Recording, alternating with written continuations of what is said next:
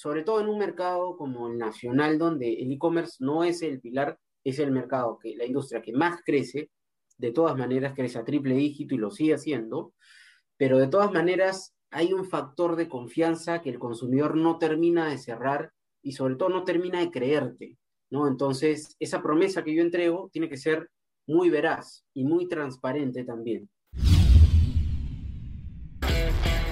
Bienvenidos a E-Commerce Top Voices, el podcast de entrevistas a las mentes más estratégicas del marketing digital y negocios en Internet. Has llegado al lugar correcto para encontrar toneladas de inspiración y consejos para hacer crecer tu negocio e-commerce. Abre tu mente, cuestiónalo todo y súbete a la ola digital. Con ustedes, su anfitrión, Helmut Cáceda. Hoy día tenemos un invitado eh, de lujo, él es José Carlos Cañedo, gerente comercial de Lumingo, con quien vamos a aprender consejos para vender con éxito en un marketplace. Bienvenido, José. Hola, Helmut, hola a todos, gracias por la invitación, estamos aquí para, para ayudar. Buenísimo. Bueno, ya todos hemos vivido en carne propia todos los desafíos del 2020. el inicio de la pandemia en el 2020 fue bastante complicado para todos, muchos negocios quebraron, pero hubo un, explosivo crecimiento del comercio electrónico. En este contexto, Lumingo fue uno de los marketplaces que mejor se consolidó en el mercado, enfocándose mucho en la exigencia del consumidor, ¿no? Cuéntanos cómo vivió Lumingo el inicio de la pandemia y qué aprendizajes tenemos para este 2021.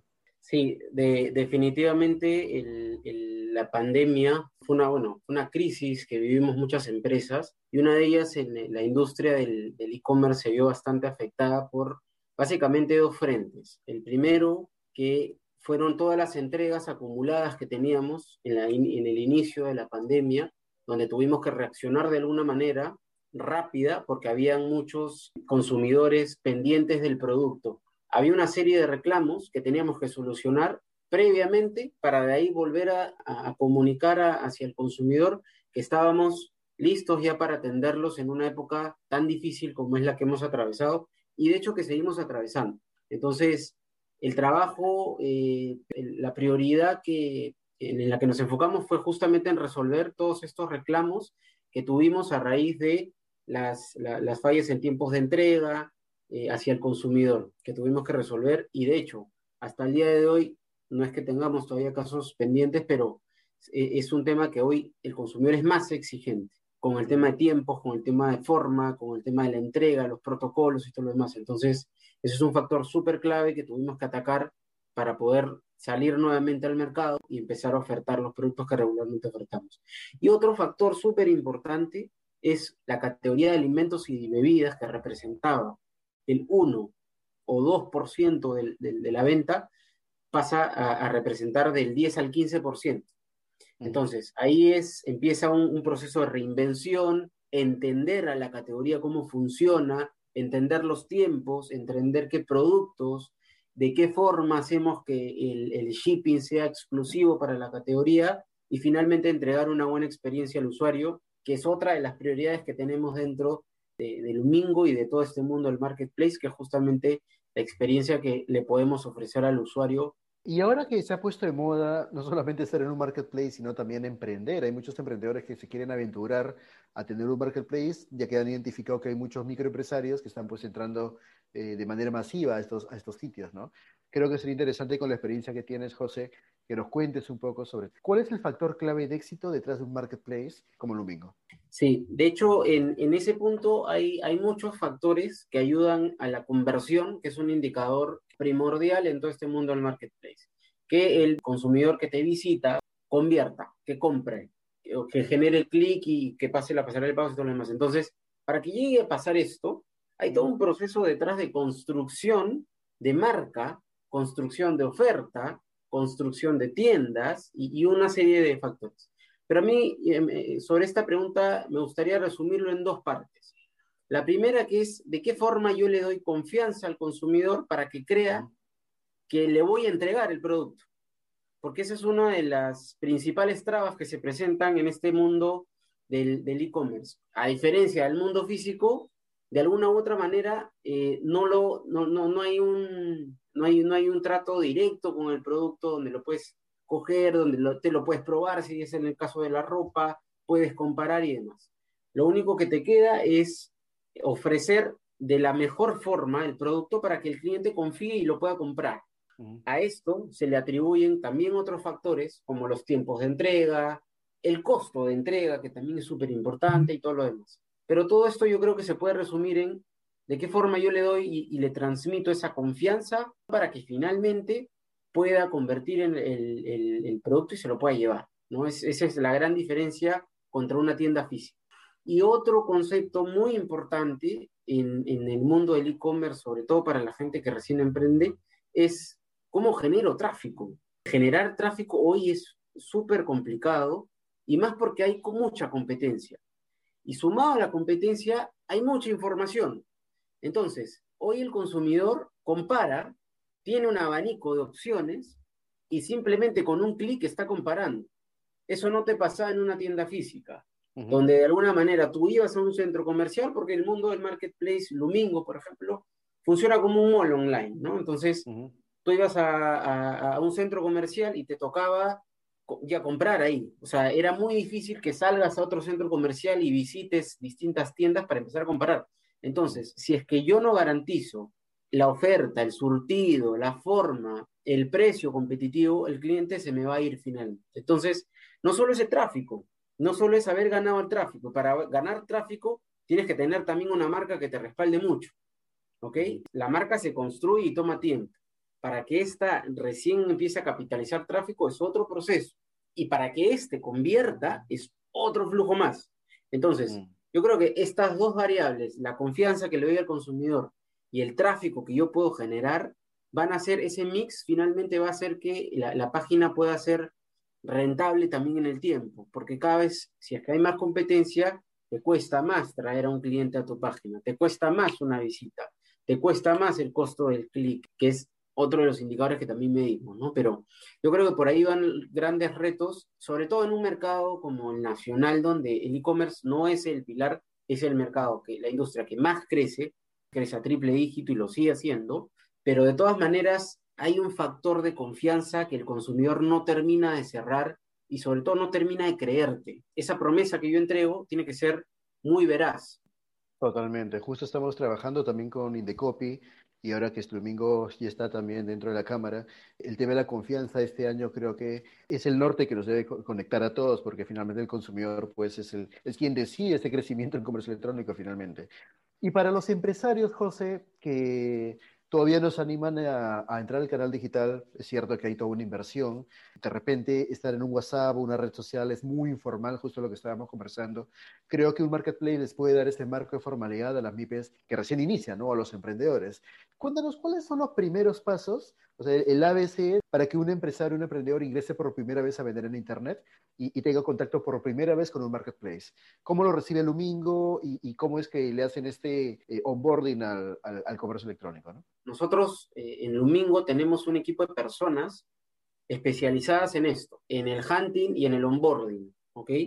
En el hunting, en el, en el proceso justamente del ingreso, de la pauta y de todo lo que necesitas realmente para poder ingresar. Si es que ahorita me preguntaran los pasos, yo y el marketplace lo que te pide es que tengas un almacén en físico, de que yo lo pueda registrar y de lo demás yo me encargo. Y cuando te hablo de lo demás, es efectivamente el picking, la última milla, que es la entrega finalmente al consumidor, la exhibición del producto, porque tú no tienes ahí una inversión en publicidad, pero tienes que garantizarme un almacén físico para también garantizar la entrega on time, que eso es súper importante, porque si tú te, tú te comprometes en tres días, en tres días tiene que estar el producto listo para que yo vaya a recogerlo. Entonces, como, como marketplace, nosotros lo que, lo que tenemos es, son esas, esas dos cosas. El, los requisitos que pedimos al, al, al seller, las tiendas son nuestros sellers, y vivimos de los sellers, porque vivimos también de de la gestión que ellos puedan hacer y de la veracidad en la eficiencia de servicio que tengan. Entonces, lo que te pedimos es, danos el, almacén en físico y danos la garantía de que el tiempo que estás indicando que vas a tener listo el producto va a ser el tiempo real, porque esto es súper importante también. Y lo demás queda en nuestras manos. Realmente el, el ingreso es súper sencillo, Eh, nosotros tenemos gente que te acompaña en todo el proceso. No es un sistema automatizado que, donde no ves a nadie. De hecho, hay personas que te acompañan en todo este camino de la experiencia digital y finalmente te van a ayudar también a que tus productos conviertan. El, el, tema va por ahí. Y en cuanto a costos, nosotros lo único que hacemos es cobrar una comisión por el producto vendido, ¿ok? Y el producto vendido no solamente es el producto que, que convirtió en la página, sino hasta que se entregó el producto al consumidor, yo en ese minuto ya estoy desembolsando. Y nosotros empezamos a abonar todas las semanas, de alguna manera a los sellers, todo el, dinero recaudado descontando esa comisión. Y la comisión, si es que hablamos en porcentajes, puede estar oscilando entre del, del 10 hasta el 20%, dependiendo de la categoría donde tenga de alguna manera un margen mucho más alto por el volumen que esto implica también pero más o menos esos son los, los ratios, pero cada una de las categorías maneja una comisión diferenciada y el costo adicional que tenemos es un costo de mantenimiento, porque entregamos una herramienta también, que es una, que, nosotros le llamamos el Seller Center, es un centro de atención, de autogestión también, para que el seller pueda cargar productos, pueda actualizar stocks, pueda modificar precios y de alguna manera pueda tener los productos en vivo como los quiere tener publicados. Y hablando, José, de estas categorías, ¿cuáles son las categorías más populares en un marketplace? Eh, ¿Qué es lo que el consumidor, ahora que estamos encerrados, qué es lo que más compra? El, el mundo del e-commerce se apalanca mucho en las categorías electrónicas, productos electrónicos donde predominan celulares. Celulares a inicios del 2020, para que tengan una, una idea, representaba el 50% de toda, la, de toda la venta que teníamos en, el domingo aproximadamente. Llega pandemia, el mix se va de celulares, se cae al suelo, eh, representaba el 2 o 3%, porque también se bloquearon almacenes, se cerraron tiendas. O sea, la, gente, perdón, empezaron a comprar que lo, que sabíamos, salud y, comida. Salud, bienestar y comida, y alimentos y bebidas. Esas eran las categorías que predominaron. Entonces, eh, ahí hubo una reinvención también de nuestro lado para ver cómo empezábamos a jantear sellers que tenían estas categorías. Ya ahora, en una nueva normalidad, de alguna manera, las categorías de electro todavía predominan el volumen de la tienda. Sin embargo, resaltan algunas categorías y, y sí me interesa comentarlas como gamer, por ejemplo. Gamer, después de la pandemia, crece 700% versus el mes anterior. Entonces, se ve una tendencia en esta categoría exponencial y hasta el día de hoy mantiene esos niveles de venta. Y sobre esa categoría es un mundo aparte, porque tenemos acá clientes nuevos, por ejemplo, que compran consolas y clientes recurrentes que compran los videojuegos de las consolas que compraron el mes anterior, o algunos accesorios y periféricos que por ahí también predominaron en la oferta. Entonces, entendimos ahí otro, otro nicho de, que en algún momento fue nicho, pero que ahora es masivo y nos adaptamos también al nuevo comportamiento del consumidor, pero de alguna manera gamer también hoy por hoy predomina, eh, una es una de las categorías predominantes y sobre todo acá en Lumín. Súper bueno. ¿Una página de empresa en Facebook puede publicar en un marketplace? Sí, también, o sea, el, no hay limitante en realidad.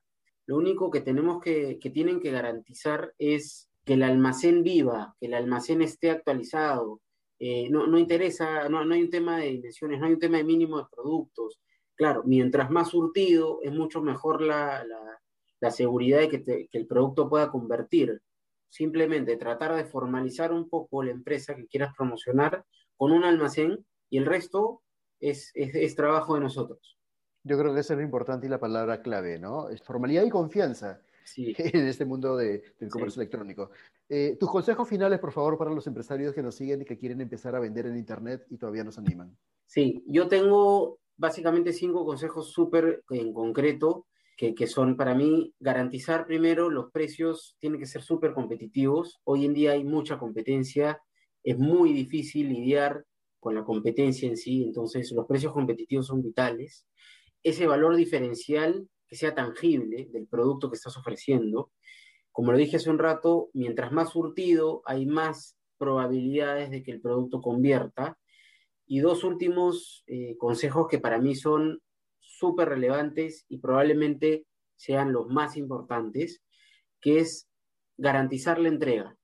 ¿ya? Eh, y garantizar la entrega significa respetar los tiempos que estás comprometiéndote como seller a entregar el producto, la forma en que lo estás entregando, y que el producto efectivamente busques el packaging ideal para que en el tránsito, porque este producto recorre mucho hacia la última milla, no se vea averiado para que le llegue en buen estado al, consumidor.